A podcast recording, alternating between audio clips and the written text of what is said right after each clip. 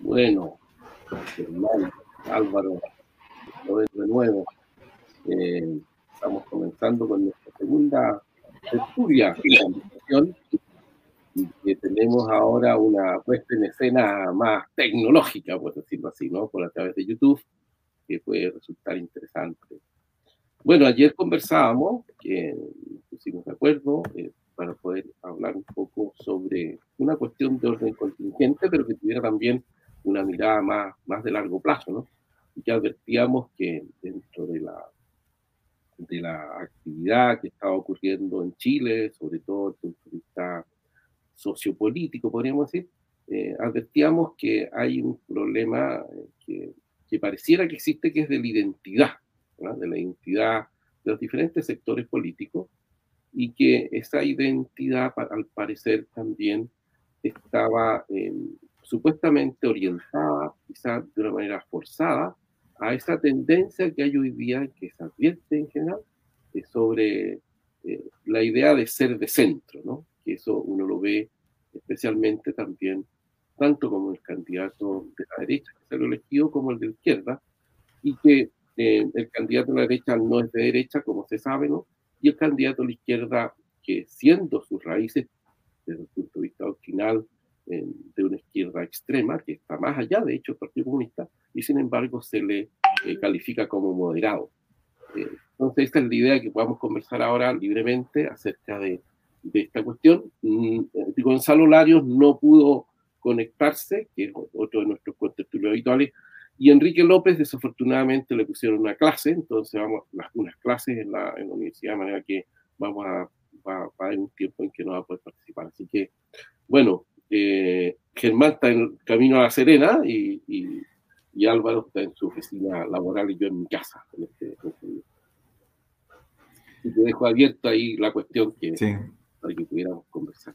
Oye, sí, a mí me parece bien interesante ver esto de las identidades que tú dices, ¿no? Es bien llamativo que la derecha haya elegido el domingo, o el votante de derecha, ¿no? Que se dice derecha haya elegido una persona que no es de derecha, ¿no? Que su trayectoria política tiene antecedentes en la democracia cristiana, eh, en el grupo cercano a, Ciudadanos, a el ex ministro Velasco, eh, y que se declara por otra parte independiente de los partidos, ¿no?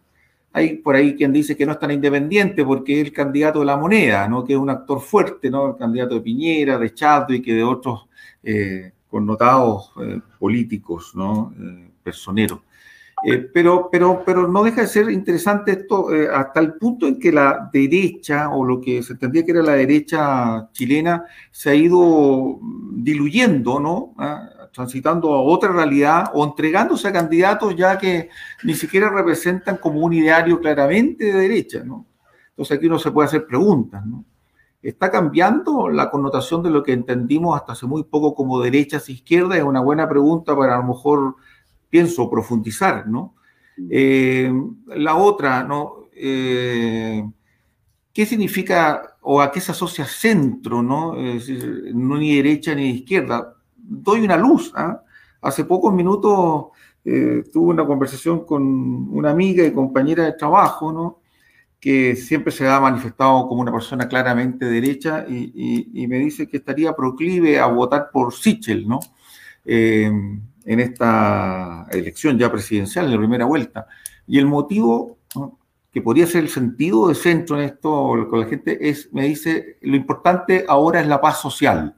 Ya un candidato más, más de derecha, ¿no?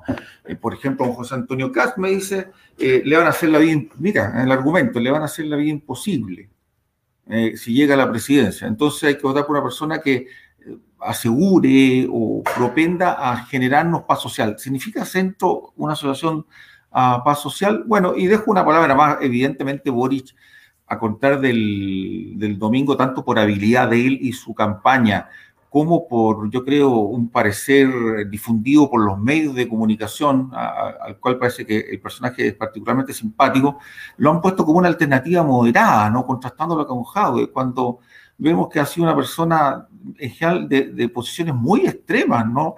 Eh, recuerden ustedes, se fotografió con una, una camiseta, ¿ah? eh, una camiseta de una polera, digo, ¿no?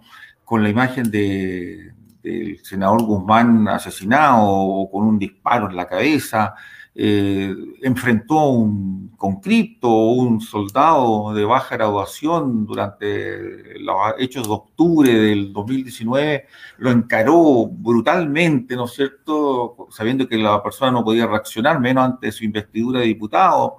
Eh, y le conocemos otra, bueno, fue a visitar al asesino de Jaime Guzmán, recuerda usted, en París, se dio el gusto de encontrarse con él en un café parisino. Bueno, Germán, no sé, ¿alguna idea como para, abrir una ruta de interpretación de lo que está pasando y, que puede ser la derecha, izquierda y los movimientos políticos actuales?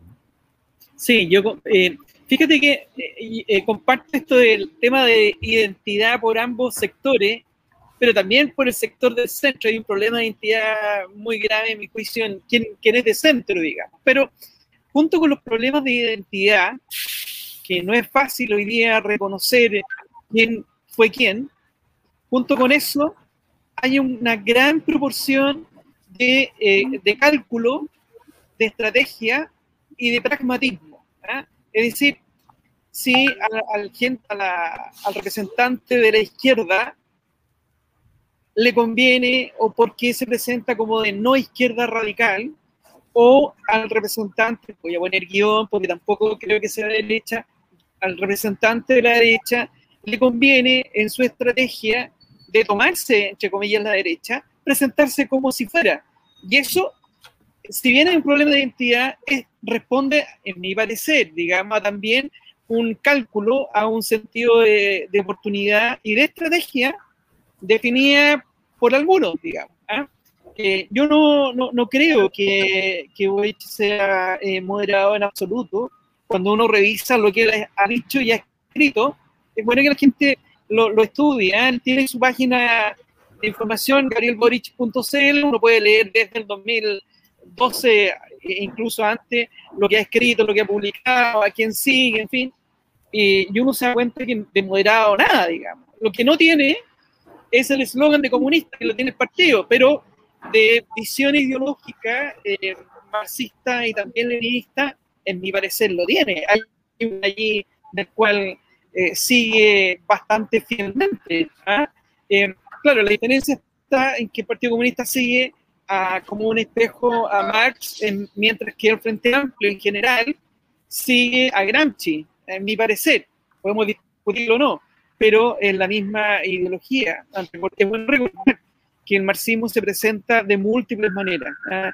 El gramscismo es una, la teología de la liberación es otra, y podemos nombrar varias, digamos, corrientes de manera que de moderado nada.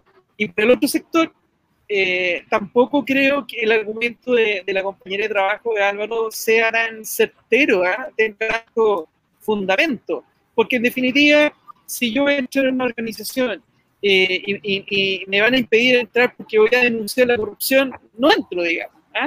Eh, y eso no me hace ni, ni, más ni menos moderado, sino que me hace justo, por decirlo. ¿ah? creo que ese concepto de moderación es un eslogan eh, de, mucho cuidado.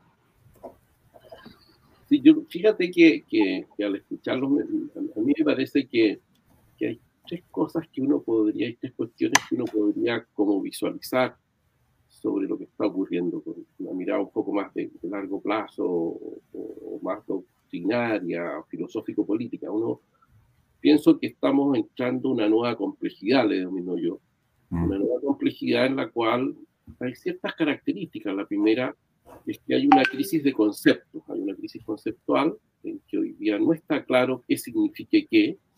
Es una cuestión que viene, me parece a mí, dándose desde hace por lo menos eh, unas dos o tres décadas, ¿no es cierto?, en, ese sentido. Y luego, esa crisis de conceptos, que en el fondo no sé muy bien por qué pienso lo que pienso o por qué hago lo que hago, y desde esa perspectiva, en qué tesitura, en qué ámbito de lo político podría yo ubicarme, eh, está, se añade a ello efectivamente esta fisicalización de la política, que en el fondo, si bien es cierto, las categorías derecha e izquierda son razonables, sin embargo, las cuestiones de fondo no son de orden antropológico de la persona, y la cuestión siempre en, el ámbito de la política es, es la, esa guiada ¿no? entre libertad e igualdad. ¿Cómo, cómo, nos movemos en ese, en, ese ámbito? ¿no? Y desde esa perspectiva uno puede decir efectivamente que la izquierda, ¿no? esa, tendencia que tiene como la igualdad absoluta, que uno lo puede recoger, de hecho, ¿no? con los planteamientos, y esto lo, lo planteo como una, como una, una cuestión ahí eh, de esta nueva complejidad, porque si uno ve, por ejemplo, el origen de, de los anarquistas con Bakunin, ellos tenían una, una posición eh, muy rusoniana, ¿no? Así que nosotros mm. éramos, la gente, éramos gente buena, estoy recogiendo unas ideas del, profesor Rafael Alpira, un maestro, en que el hombre era muy bueno, el hombre es bueno, era un, buenismo en ese sentido, y claro, cuando la cosa advirtieron que, el hombre no podía vivir como la versión del, de la, del, del anarquismo del punto de vista contemporáneo, es el, es el, es el, es mayo del 68, ¿no? Los hippies, que queremos vivir todos buenos, eh, vamos a compartir todo, eh, los animales, el trigo y también las mujeres o los hombres, porque era todo común, ¿no es cierto? Era la comida común, era la vivencia común, el ámbito amorosa común. Eh, y claro, eso ah, se advirtió que no funcionó. Y claro, eh, los anarquistas con esa idea, a que a mí me parece está presente nuevamente, está reflotada, más allá de Gramsci, fíjate tú. Porque cuando uno, cuando uno ve eh, lo que dice Boric en su, en su programa de gobierno, eh, y en, lo que llaman ellos la, en su partido político, ¿no? Eh, la idea fundamental es la vida, ese retorno a la vida, ¿ah? a una vida apacible, a una vida en que nosotros tenemos que compartir todo, en que hay una especie de fraternidad, en que está muy acusada, en que lo que importa desde de esa vida que hay que recuperar, ¿no es cierto?, de esa vida apacible, lo que hay que recuperar, ¿no es cierto?, es el sentido eh, de una democracia participativa, ya no representativa, sino que hay esta democracia directa, y por otro lado también la superación obviamente del neoliberalismo, porque ese es el aspecto, podríamos decir, que, tiene dialéctico, ¿no es cierto?, el planteamiento actual. Entonces, a mí me parece que ese, ese discurso, que es un discurso eh, tan vital, ¿no es cierto?, de recuperación de las solidaridades primarias, pero evidentemente con un planteamiento que tiene un viso de, podríamos decir, eh, y termino, un, viso, por así decir, de, de, de, de panteísmo, en, definitiva, en que el hombre no se le reconoce como tal, sino que es un individuo dentro del, del, sistema.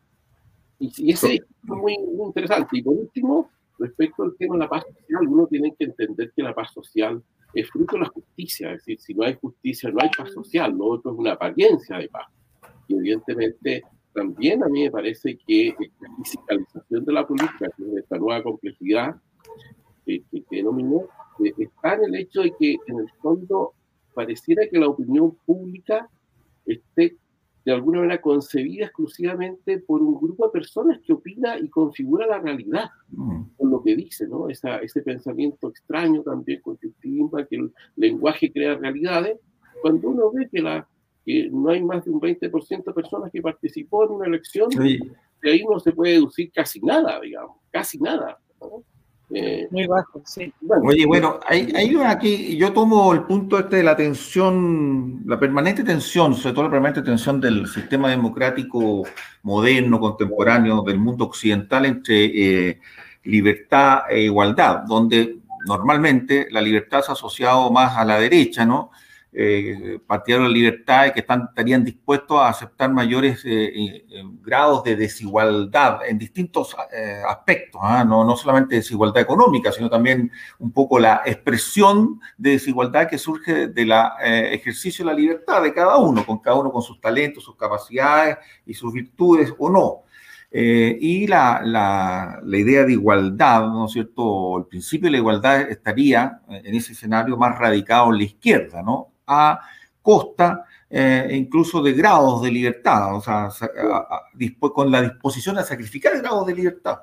Pero hay que pensar que los revolucionarios franceses que usaron esta trilogía, esta triada, ¿no? Eh, libertad, igualdad, fraternidad, eh, yo le he dado hartas vueltas a esto, también siguiendo a algunos maestros, y claramente la fraternidad era necesaria, porque si uno pone la libertad y la igualdad como principio y deja que sigan su lógica más radical, tienden a, separarse, ¿no? No, no, no se juntan. ¿ah? Más libertad, más ejercicio de libertad tiende a generar más desigualdades y eh, intentar homogenizar mucho, igual, eh, eh, igualar a las personas, esto solo puede ser a costa de las libertades, ¿no? Y esto, eso lo dicen estos grupos de izquierda más extrema, ¿no? Cuando dicen es preferible un país en que todos seamos más iguales, aunque seamos todos más pobres, ¿no? Es decir, a tal punto la igualdad es para ellos valorable que están dispuestos a que, esto sea eh, eh, en, una, situación general de mayor pobreza para todos. Eh, entonces, bueno, no sé, no sé, Juan Carlos, Germán, si esta idea de paz social, que yo estoy de acuerdo con Juan Carlos, que solo puede venir por la auténtica justicia, justicia como equidad real, eh, la gente asocie un poco al centro a precisamente ni a la eh, libertad ni a la eh, igualdad, sino que de algún modo quede ahí como la idea, como dicen algunos, el imaginario que ese sería el mundo de la fraternidad, ¿no? Eh, lo que sería un error, porque yo creo que aquí eh, el gran desafío es cómo conjuntar eh, las tres realidades, no, no, no como tomar una sola y dejar las otras. ¿no? no sé si a lo mejor esa paz social se asocia a esto, ¿no? como que este sería el mundo en que ni tanta igualdad ni tanta libertad, entonces bueno, ahí como que somos medio amigos, medio hermanos, ¿no? y entra la cabida a la fraternidad. Yo yo lo veo de una manera complementaria. Fíjate que más allá de, la, de, ponerle un tercer elemento, un tercer componente a la igualdad eh, y a la libertad, yo diría que la paz social es más bien una condición y una condición del existir. ¿eh? Eh, obviamente, la paz interior, la paz personal, es clave para poder avanzar en la felicidad y en la prosperidad. Y la paz social, que es esa extensión y esa proyección de nuestra humanidad, digamos, es una condición de vida la paz social la logramos en nuestro ambiente familiar, en nuestro ambiente laboral, en nuestro ambiente como ciudadano, etc. Pero es un componente más bien que es al modo de una condición. ¿ah? Y eso pasa por una actitud personal de amistad, de fraternidad, de amistad cívica, de proponernos hacer el bien y trabajar colaborativamente, de ayudar a otros, pero como digo, es un componente que, eh, que fluye naturalmente desde o a partir de nuestra paz interior. ¿Cómo, no, ¿Cómo podemos pretender una paz social como condición del existir humano si no tenemos una paz interior?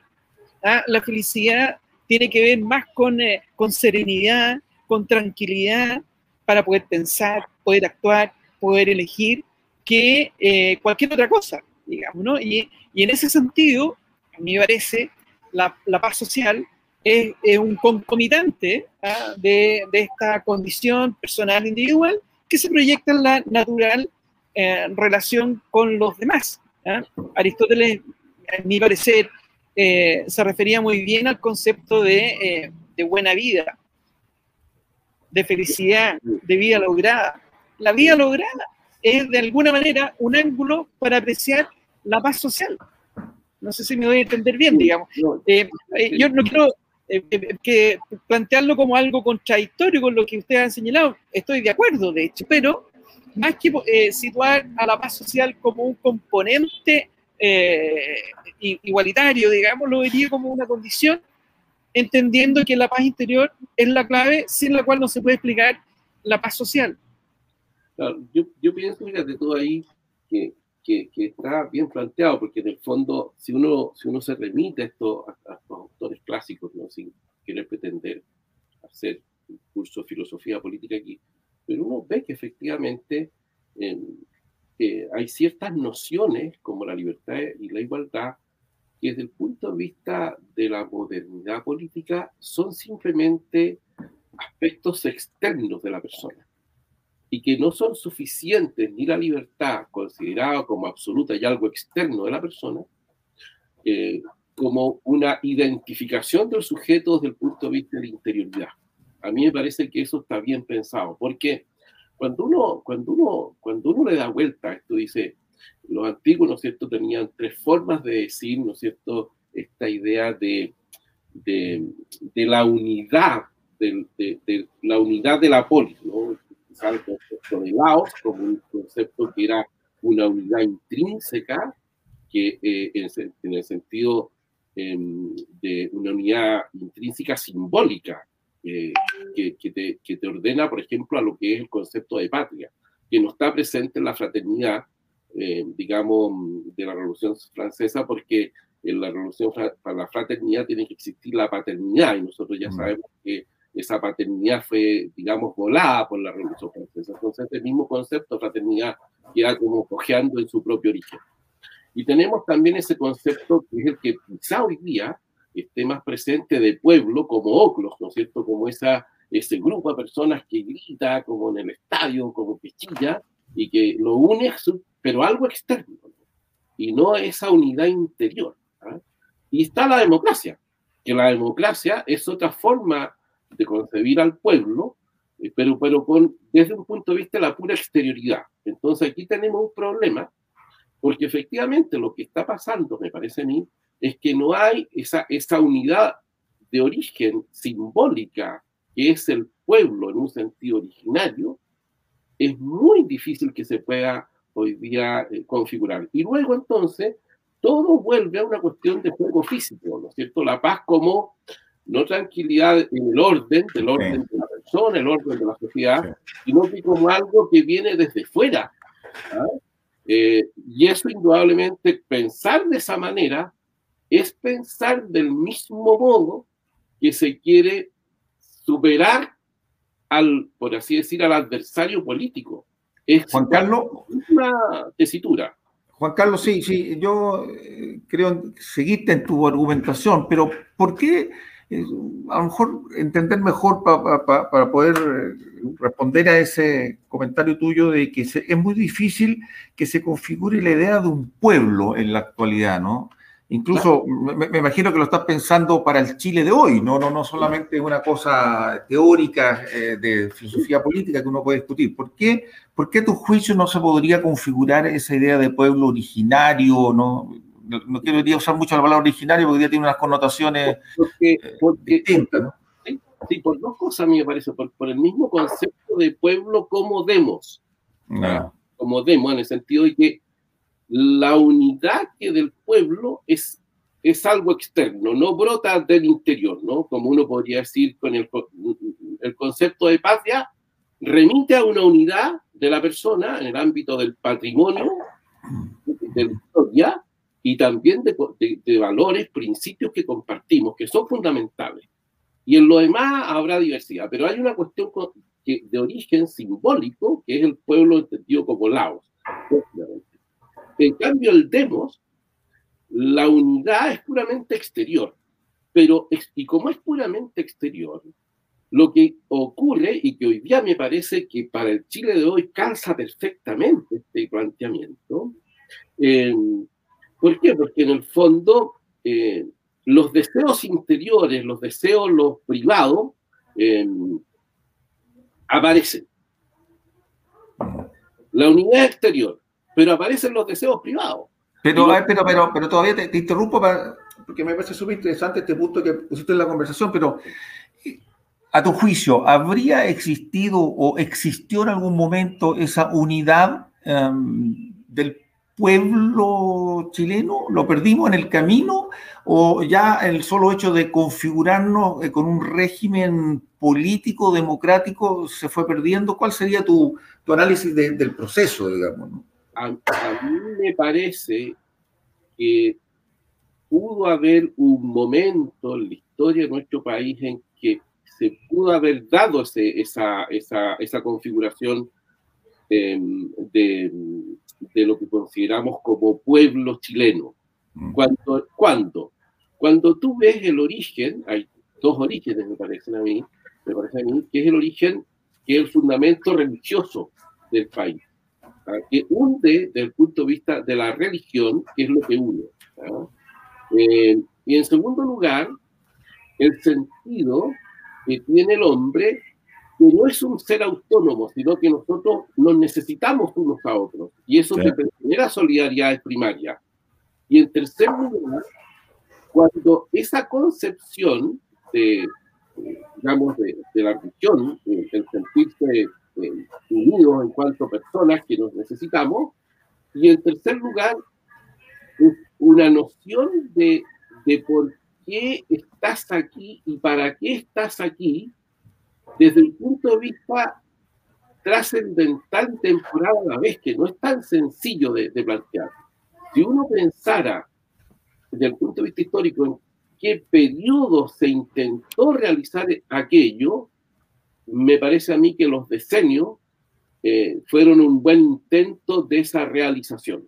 Ya, ya. Bueno, ahora me queda, me, me, me va quedando un poco más claro. Germán, te tenemos aquí sí, sí, Mira, fíjate que este tema, este tema, como todos los que, como varios de los que hemos insinuado, da para mucho, pero hay un libro que escribió hace un año, dos años, creo que lo publicó, lo, lo publicó Joaquín Fernandoa, un historiador eh, centrado básicamente en la Católica de Valparaíso, que también está en la Universidad de San Sebastián.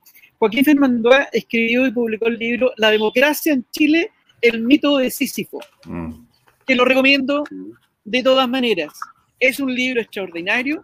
Joaquín Fernando, quienes no lo conocen, es un historiador muy acucioso, muy especialista en su materia. Y en este libro, precisamente describe la pregunta que Álvaro hacía, que no es de fácil respuesta. Allí están las, mil y tantas páginas, digamos, eh, desde el origen de nuestra nación libre e independiente hasta los tiempos más próximos. ¿ah? Eh, y, entonces uno se da cuenta que hay una fragilidad eh, esencial en la democracia chilena, una fragilidad tremenda. A la gente se le olvida, pero los lo llamaba eh, a la interrupción democrática en nuestro país desde la fundación han sido muchos y muy variopintos por lo demás, muy variopintos. Eh, Chile no es una de esas democracias consolidadas Ah, con, con larga, larga trayectoria, ni con pasiva trayectoria, ni con pasiva trayectoria. Esto de la paz social nuevamente, ¿eh? me resuena, eh, en nuestro país no ha estado presente como una línea, como un continuo, ¿eh? como parte de la continuidad histórica. Hemos tenido que luchar para lograr la paz social. ¿Y cuánto nos dura? Juan Carlos hacía mención recién a los, a los decenios, que ahí podría haber un, un punto efectivamente que nos ilustre. Eh, los historiadores yo creo que en esto tienen mucho que apostar, mucho que contribuir eh, eh, y no es fácil mirar y encontrar en nuestro pasado reciente, pensemos en el siglo XVII, XVIII, ah, no solamente el XIX con todos los problemas, no es, no es fácil encontrar un periodo largo y tranquilo de serenidad ciudadana y es más, ah, Fernando pone una pregunta muy interesante, si acaso eso de la civilización, eso de ser desarrollado no ha sido siempre una mera aspiración. En Chile, en particular. En Chile, digamos, para nuestra realidad, ¿te fijas? Eh, ese, es es el libro que, que yo recomiendo. Eh, es un libro que vale la pena leer de todas maneras, con mucha información. Eso quería comentar. Sí, oye, eh, eh, solo agregar, para como estamos recomendando un libro que, coincidiendo con la gran categoría de historiador de Joaquín Fernandois, eh, que no es de una fácil lectura, no porque sea, sino que tiene una pluma un poco compleja, Joaquín, pero siempre la ha tenido, ¿ah, ¿no? para que alguien no diga después, oye, pero nos dio a leer un libro que no es tan fácil, tan cómodo de leer, ¿no? Y es abundante, sí, en análisis. bueno, de hecho, la democracia chilena, algunos dicen cada 40 años cruje, ¿no? Es decir, eh, tenemos, si nos vamos al, nos vamos al 91, la revolución del 91 del siglo XIX, después el 25 eh, del siglo XX, después el 73, ¿no? Y, algunos sacan cuenta y dicen, estamos más o menos en un punto de quiebre, ya han pasado los años suficientes del 73 como para que nos, ah, 48 años de, eh, en los hechos, como para que nos encontremos en uno de esos ciclos de crisis. parece que es verdad que hay como una cierta regularidad histórica, eh, aunque yo creo que la historia no se repite, ¿eh? no, no creo en la... Eh, hay afinidades, similitudes, sí, por supuesto, analogía, pero no, no creo que repetición propiamente tal. ¿no? efectivamente, Álvaro, a veces uno podría pensar que somos los chilenos un país telúrico, pero telúrico no solo físicamente, sino que en el alma de Chile hay algo de telúrico, de sísmico, que se manifiesta y expresa de tanto en tanto. Bueno, desde esa perspectiva uno lo puede ver también que, no me recuerdo, hay un autor y un sociólogo, y país terminando, pues ya son las 13.30, eh, que, dice que existe lo que se llama eh, el quiebre sociológico. Ese quiebre sociológico eh, ha ido mutando, cambiando en el tiempo y que en la modernidad dura aproximadamente 40 años. Así que cada 40 años hay un quiebre sociológico. Y si a eso le, le añadimos, ¿no es cierto?, lo que advirtió eh, el autor de la Araucana, eh, somos un pueblo belicoso. Somos un pueblo belicoso, nosotros somos belicosos en un sentido así originario. De manera que, hay algo de eso. Pero, y, y termino con este tema de la unidad, porque en el fondo, como la unidad externa, insisto en este de la libertad y la igualdad, entonces aparecen todos estos deseos, digamos, que se quieren hacer públicos, y obviamente tú tienes ahí los diferentes sectores, grupos, grupos que hoy día aparecen en la sociedad, con el intento de que sus deseos privados tengan un estatus público. ¿ah? Y, y, estatal, más que no solo público, estatal, es decir, sí desde el Estado eso tiene que asegurarse. Dejo eso como, como tema ahí, porque justamente es lo que atrae mucho a la gente hoy día y que efectivamente puede ir configurando una cosa que puede ser compleja desde el punto de vista de la gobernabilidad. Bonito tema, Juan Carlos, para abrir eh, una conversación en otro minuto sobre esta, esta tan eh, discutida noción en las últimas décadas de la sociedad civil, ¿no? Y cuál es... Que es un gran tema. Y, y, también de la distinción entre lo público y lo privado, ¿no? que yo creo que la asociamos a estatal eh, y no necesariamente lo público es lo estatal. ¿no? Bueno, eh, ha sido estupendo. Dejemos hasta aquí porque para que cumplamos la hora y agradecerle a Javier Bernal.